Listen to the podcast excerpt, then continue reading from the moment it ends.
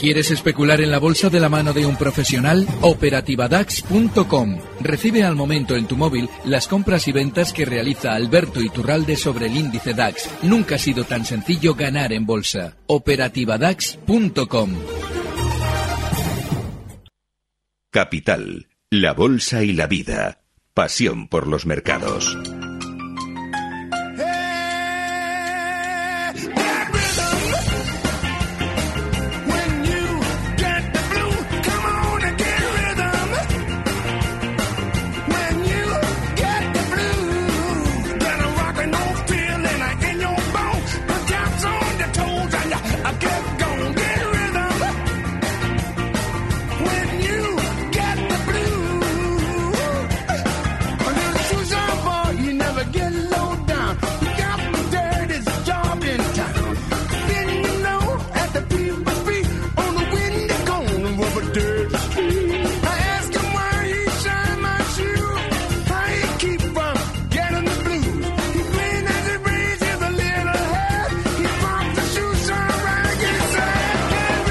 Ritmo a tus decisiones, a tus inversiones. Viva el ritmo del mercado con Capital Radio cada mañana en la apertura, cada tarde en el cierre o con los americanos con Laura Blanco en Mercado Abierto. Capital Radio te da esto y más. Un tiempo de radio para vivir la pasión por la economía, por los mercados.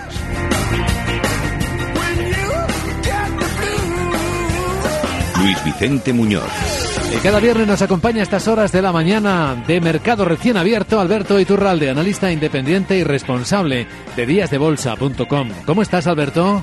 Muy buenos días, Luis Vicente. Fenomenal, todo muy bien. ¿Preparado para la cuádruple hora bruja?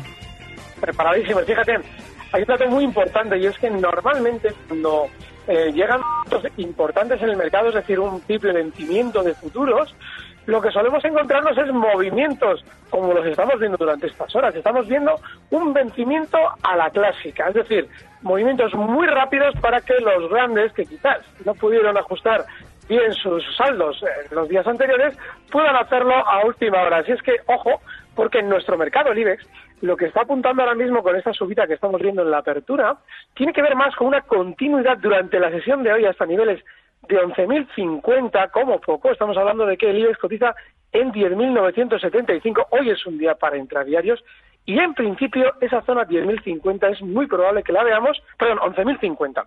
Es muy probable que la veamos y que ahí comience ya a frenar las subidas, pues seguramente entreteniéndose entre esos 11.050 y los 11.100. Así es que por ahora todo bien. Mira, mira, mira qué bonito, qué bonito, qué bonito. Está abriendo el mercado de Grecia y cómo está haciéndolo. Después de lo de ayer, con subidas del 1% y el índice de los, de los bancos griegos con subidas del 2,9%. Bueno, todo lo que estamos viendo, fijaos, eh, está anticipando que el problema de Grecia seguramente, no sé si, no sabemos si se va a resolver satisfactoriamente. Lo que sí sabemos es que nos van a decir que se ha resuelto satisfactoriamente, porque normalmente antes de decisiones relativamente importantes se ven subidas en el mercado y ojo, eh, aunque no sea una decisión eh, importante o una subida importante, si el mercado tuviera preparado, como parece, o por lo menos a mí me parece, caer en las próximas semanas, lo normal es que nos den una buena razón para no aplicar stops. Y eso se hace haciendo subir el mercado primero, dándonos una buena noticia después y a partir de ahí descolgándose a la baja. Impresionante escenario del mercado esta mañana que vamos a vivir, a disfrutar con Alberto Iturralde, a quienes nuestros oyentes pueden preguntar por tres vías. Tenemos aquí preguntas ya que hemos recibido en nuestra dirección de correo electrónico oyentes arroba capitalradio.es. Eh, activamos también las consultas a través de la cuenta de Twitter para los fans de las redes sociales. Eh, no hay más que citar arroba capitalradio B de Business para que veamos la pregunta que se envía Alberto Iturralde y el teléfono lo abrimos 91283 3333, repito, 912833333 para preguntar. Y además de las preguntas de nuestros oyentes, las noticias de los valores que sean protagonistas. A ver, primera, de José Manuel de Madrid, dice, querría preguntarle a Alberto Iturralde si ve al IBEX en los 10.500 puntos y en caso de visitarlos, ¿qué valores añadiría a su cartera en ese momento? Ahora estamos en, ¿cómo estamos? 10.900. Sí, pero tampoco están tan lejos de los mínimos que marcábamos, ni más ni menos que ayer. Esa zona 10.660. Sí, es probable que yo sí veo esos 10.500, pero tampoco veo que tenga una relevancia eh, especial. Ahora mismo estamos haciendo una especie de movimiento de zigzag, es decir, eh, una especie de latigazo tanto a la baja como al alza, pero eh, con más fuerza a la baja. Es decir, llevamos desde el mes de abril descendiendo desde 11.850 con esta filosofía y no debe extrañarnos que en otro latigazo bajista se vean esos 10.500. Pero no es relevante. Lo importante es, eh, sobre todo, tener un poquito de amplitud de miras en cuanto a lo que hemos estado escuchando de los grandes durante estos meses, que es que nos acaban de la crisis por las orejas, que todas las empresas estaban fenomenal.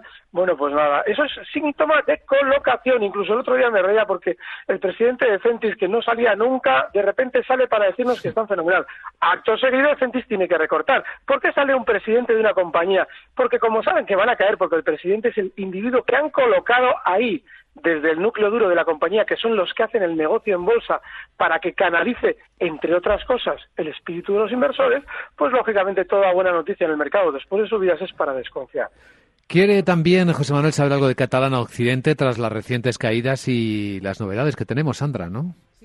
Esta mañana ha comunicado a la CNMV es una operación, dice que ha ejecutado la opción de compra que tenía por el 51% del capital de Plus Ultra que estaba en manos de la firma INOC. Ya poseía un 49%, así es que ahora se hace con el 100%. El importe de la opción de compra asciende a 230 millones de euros. Catalana Occidente, Alberto. Bueno, eh, ahora está rebotando y seguramente lo va a seguir haciendo un poquito más. Eh, por lo menos en el corto plazo, desde los 26,60 hasta zonas de 27,05.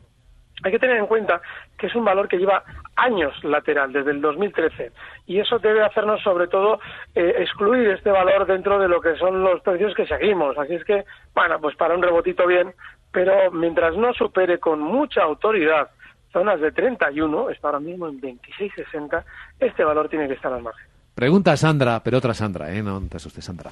Eh, al señor Iturralde dice, voy larga con red eléctrica y estoy en plusvalías, pero después de la bajada desde 78 me estoy planteando vender y volver a comprarla después del verano.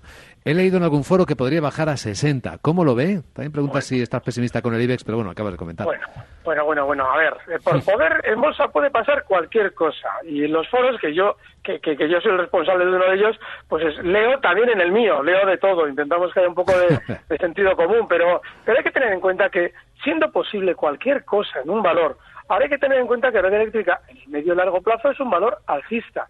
Entonces, si tenemos una posición en beneficios. Eh, ahora mismo lo que debemos es fijar un último stop.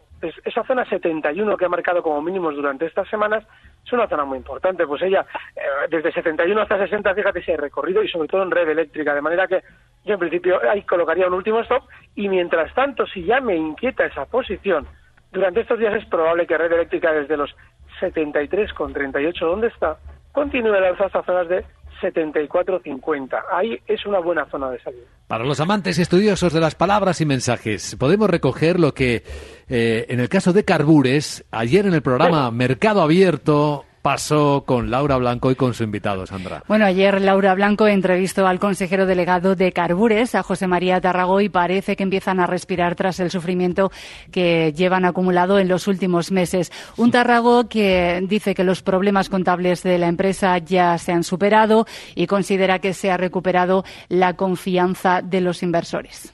Vale, pues ya está. Dejadme, un segundito es, para Es que íbamos a escucharlo. Vamos a ver, vamos a ver si lo podemos escuchar primero. Sí, podemos. Eso, esa transición que estábamos ya poniendo en marcha de pasar de una empresa spin-off en crecimiento a una empresa ya profesional, con, con gestores con experiencia sobrada, lo estamos haciendo paulatinamente. La parte positiva de ese y esa situación ha sido que la hemos hecho ya de golpe. Tarragó también dice que Carbures es una empresa de alto crecimiento y nos ofreció sus cifras. O sea, una compañía que este año en nuestro presupuesto y ha publicado en hechos relevantes pasamos de 50 millones a algo más de 100 y que el siguiente año pasamos prácticamente a 140, 150 con contratos en la mano, creo que es una compañía de alto crecimiento. Además, destacó la apuesta de la compañía por la fibra de carbono en los aviones, que es uno de sus principales negocios. Gran parte del crecimiento de ventas viene porque Carbures apostó en la aviación por la gran entrada masiva de los nuevos aviones en fibra de carbono. O sea, los nuevos aviones, el 350, el Dreamliner de Boeing, el nuevo 320, pues son aviones que más de la mitad son en materiales eh, de fibra de carbono. Recordamos que a principios de este mes la compañía llegó a un acuerdo con sus dos principales entidades financieras, con BBVA y con Bankia, para reestructurar los calendarios de amortización de los préstamos. Ese día subió casi un 20%, aunque en el año todavía lleva un eh, balance negativo acumulado de en torno al 60%. Ahora sí, la perspectiva técnica, Alberto Iturralde, de Carbures. Esto, esto es sencillísimo. Cuando Carbures volvió a cotizar, estoy hablando de el día 5 eh, de enero de 2015, eh, lo que sucedía es que el valor, después del eh, sentimiento, inmenso sentimiento negativo que había en torno a él por esa suspensión de cotización, bueno, pues lo que hizo fue rebotar, empezar a rebotar desde unos mínimos en 1.15 poco a poco iba subiendo con bastante, bueno, con bastante fuerza y lo que veíamos es que yo creo que era este mismo señor el que hablaba eh, con Laura Blanco durante esos días y aparecía en varios medios hablándonos exactamente en el mismo tono que estamos escuchando ahora. Es decir, nos está de alguna manera intentando hacer tener confianza en el valor. Bueno, una vez eso durante la subida que se produjo hasta zonas de eh, 3,50, no, él no hablaba los primeros días, estamos hablando de que ya se había realizado gran parte de la subida. ¿Qué es lo que estaba intentando? Pues vender más títulos, vender más títulos de una manera beneficiosa para él. A partir de entonces, ya una vez que calaron sus declaraciones y el título hizo un techo, una vez que él ha vendido todos sus títulos o todos los responsables de la compañía en el núcleo duro han vendido los títulos, el título desciende. Ahora está en una zona crítica, está de nuevo en 1,49. Lo normal es que ahora digamos, bueno, ¿qué va a pasar? ¿Va a caer? ¿Va a, romper la baja al 1,15? O no. Bueno, pues nada, ponemos la oreja y escuchamos a ver si vuelve a aparecer este señor. Y aparece este señor y nos dice que, bueno, que no, que tranquilos, que esto más o menos va bien. Bueno, pues eso es absolutamente el síntoma de que lo quieren seguramente descolgar a la baja. Así es que ahora mismo en Carbures hay que tener una precaución absoluta. El stop en 1.40, no hay que estar. Mercados e interpretación en Capital Radio.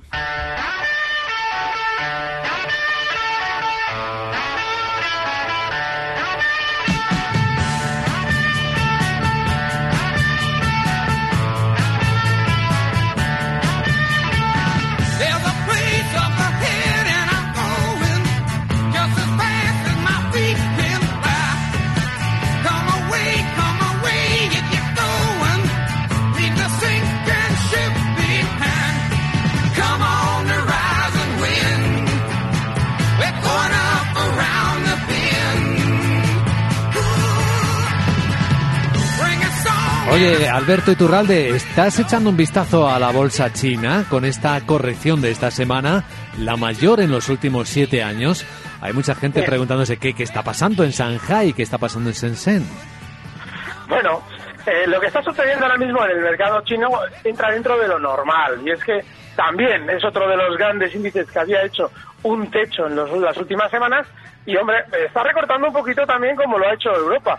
De manera que, eh, eh, siendo más profundo los índices chinos, en el momento en el que vemos una sesión concreta en la que hay fuertes caídas, de alguna manera nos alarma un poquito más. Pero es algo dentro de lo normal. Los chinos son bastante más volátiles que nosotros. Eh, escribe Ismael, dice, buenos días, ¿podría explicarme cómo es posible que en la reunión del pasado miércoles de la Reserva Federal parecía que fueran a subir los tipos de interés en septiembre y quizás en diciembre y el euro se revaloriza cuando debiera ser lo contrario?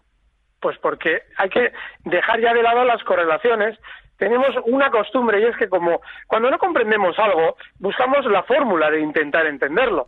Pero claro, es demasiado duro asumir que aquí hay un listo o un tramposo que se está intentando llevar nuestro dinero, porque eso significa que alguien tiene ventaja sobre nosotros. Así es que buscamos, eh, bueno, interpretaciones alternativas, que si el, la bolsa va a la contra del dólar, que si tal subida de tipo supone no sé qué, que si no sé cuánto. No, como ya el que maneja los precios sabe perfectamente cuál va a ser nuestra reacción, en el momento en el que se publica una noticia realizan un movimiento puntual. Pero ese movimiento puntual, el primero, siempre es falso, siempre es el movimiento que se esperaba si tal o cual decisión se producía, pero siempre es falso porque al día siguiente se ha vuelto a dar la vuelta.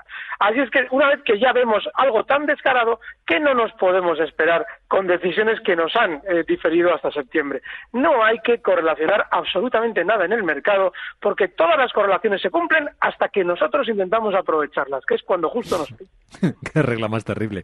Tu paisano de Biló, Fernando, dice, ¿qué opina eh, Iturralde sobre Delta Airlines? Compradas, eh, dice que las tiene hace tres años, con fuertes plusvalías, evidentemente, claro, pero actualmente en lateral bajando el valor.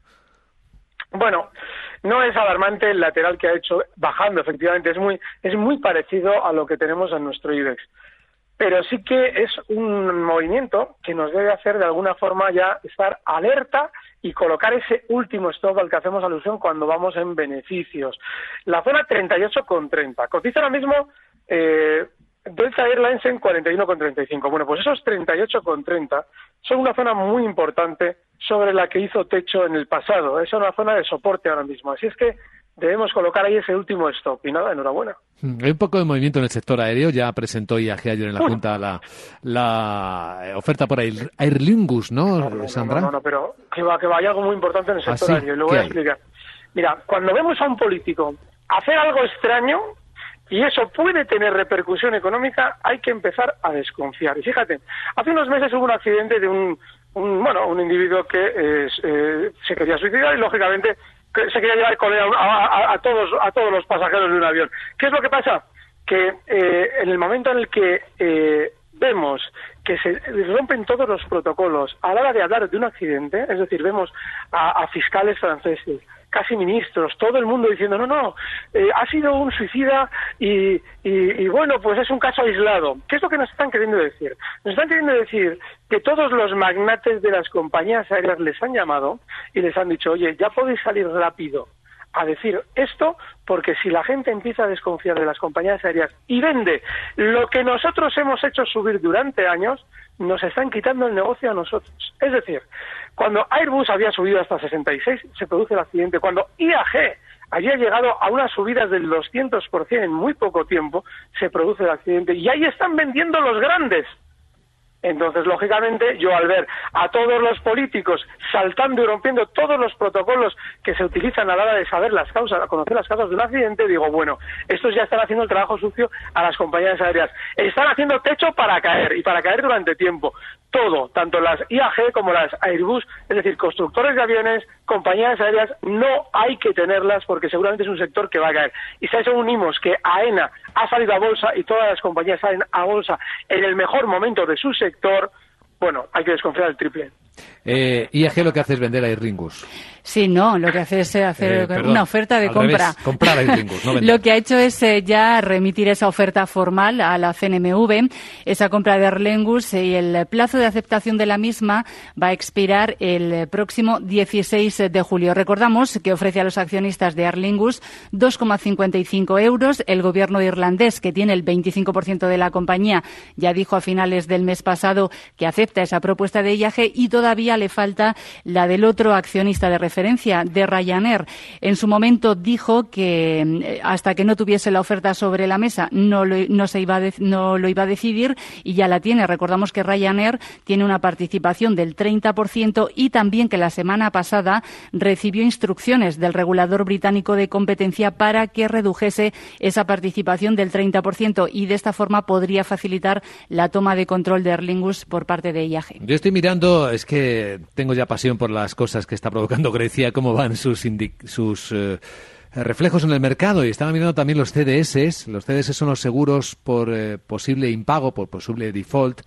Los de cinco años eh, han subido un 50% por encima de la marca anterior y los, los bonos a corto plazo están dando una rentabilidad del 30%, que es el máximo desde que Siriza llegó al poder. O sea que si a alguien le sale bien la apuesta, Alberto, alguien va a ganar mucho pues, dinero. Pues fijaos una cosa, lo que estás diciendo, esta información que estás dando, es incompatible con las subidas del mercado en teoría. Es decir, cada vez que suben los bonos o cada vez que suben los CDS, lo que se está diciendo es que hay más riesgo de que Grecia no pague su deuda. Eso dicen los libros, claro. ¿Qué, es lo que pasa? Que estamos viendo la bolsa subir. Es decir, fíjate hasta qué punto es peligroso especular en el mercado con las correlaciones, porque ahora mismo quien estuviera corto en base a ese, a, ese suceso de subida de bonos o bien de CDS, pues la estarían, le estarían abriendo. Así es que hay que tener muchísimo cuidado con todo eso. Muchísimo cuidado, cierto es. Paco dice, ¿cómo le parece a Alberto, uno, SACIR compradas ayer a corto plazo donde colocaría el stop? Y dos, ¿qué le parece a Dreams después de la bajada acumulada? Bueno, SACIR, Claro, eh, él, además ha dado un dato muy importante, corto plazo. Bien, corto plazo se puede estar, un valor peligrosísimo, pero que ahora seguramente, después de una gran caída hasta 3.40, está armando un rebote que la pueda llevar hasta zonas de 3,69. Está ahora mismo en 3,58.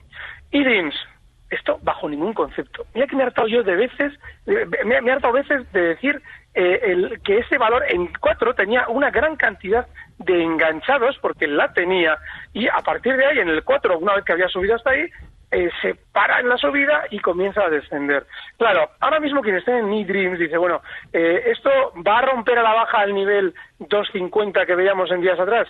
Bueno, pues lo más normal es que lo rompa a la baja, pero antes desde los 2,88, ¿dónde está? Es más lógico que tenga continuidad en el rebote hasta zonas de 3,07. Así es que si estamos en eDreams, esa zona 3,07 es zona mm, fenomenal de salida y sobre todo para aprender de los valores como nos engañan en ocasiones. Este es uno de ellos. Bueno, ¿qué pregunta? Pregunta Fernando desde otra vez por títulos. Pero por los títulos de las canciones, Félix, el duende, que ponemos en el programa, que es lo que le gustaría también escuchar, ¿vale? Pues a partir de ahora también haremos alguna, alguna referencia a los títulos de las canciones elegidas, pues recordamos, por el duende, dedicadas con todo su cariño a, a los oyentes, a quienes intenta animar y despertar cada mañana en el mercado. Eh, bueno, el siguiente pregunta. Gabriel, eh, buenos días. ¿Hasta dónde subirá OHL? Esta mañana ha empezado siendo la más alcista del IBEX 35 y a ver cómo va ahora. Hola, 4,3% arriba, 14,85. Sí, pero fíjate, eh, ese es el peligro de los datos en frío. Porque claro, sube todo lo que sube un cuatro y pico por ciento, pero también ha descendido en contra de la mayoría del mercado la friolera del 55% desde junio de 2014. Entonces, ahora mismo lo que pasa, lo que sucede en el valor es que hay una inmensa sobreventa. El 14 es una zona clave y lo comentaba el lunes con Laura. Esa zona seguramente, por lo menos de manera inmediata, va a sostener el valor. Y ese, ese, bueno, ese sostener el valor le puede llevar al alza hasta zonas de 15.80, está ahora mismo en 14.85. Claro, si intentamos aprovechar esa operación, debemos asumir un riesgo brutal, porque es un valor con una tendencia bajista importantísima. Así es que ahora mismo, si vamos a intentar entrar para aprovechar ese rebote, el stock tiene que estar inexcusablemente en los 14.40. Capital Radio.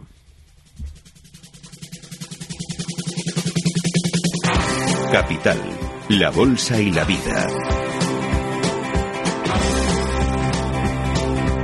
Pasión por los mercados.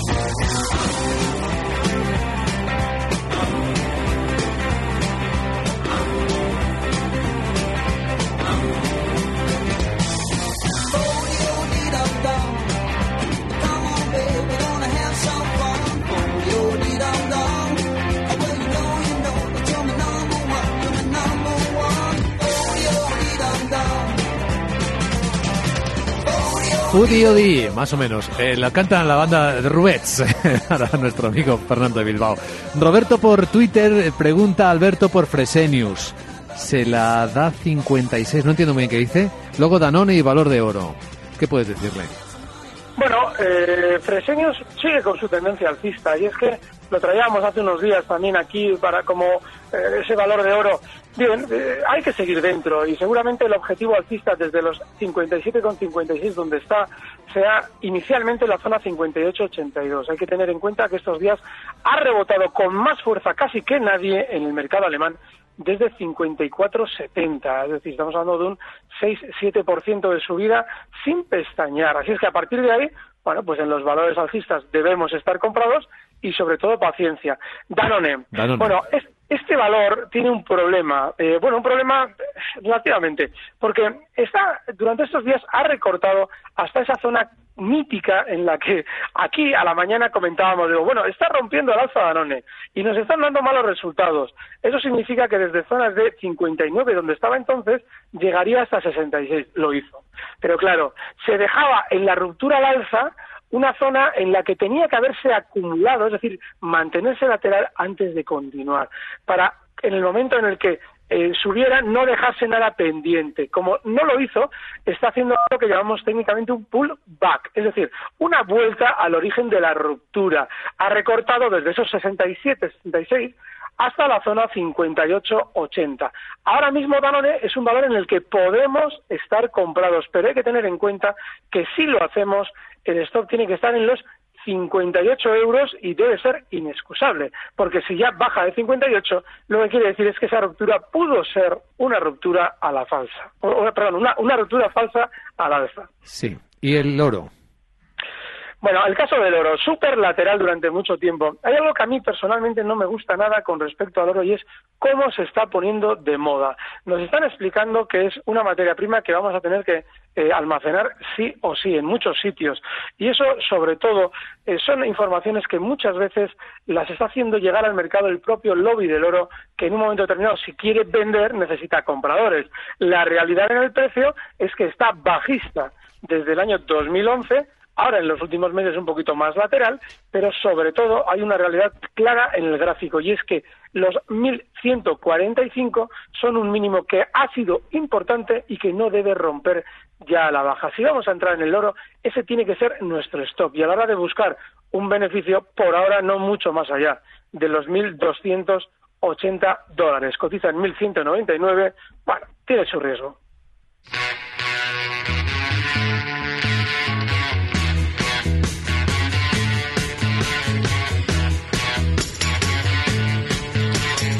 Esta no la presento, no. Es la satisfacción que nos da llegar al minuto de oro. A ver qué ha elegido hoy Alberto Iturralde. ¿Cuál es tu elección, Alberto? Bueno, vamos a elegir el mismo valor que la semana pasada.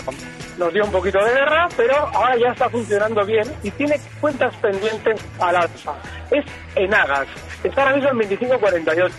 Seguramente lo veremos llegar durante estas sesiones, desde el lunes, a partir del lunes, hasta la zona 25.97 es una operación para cortoplacistas que tendría un stop en 25,35, muy cerquita, un 25,30 para ser más preciso.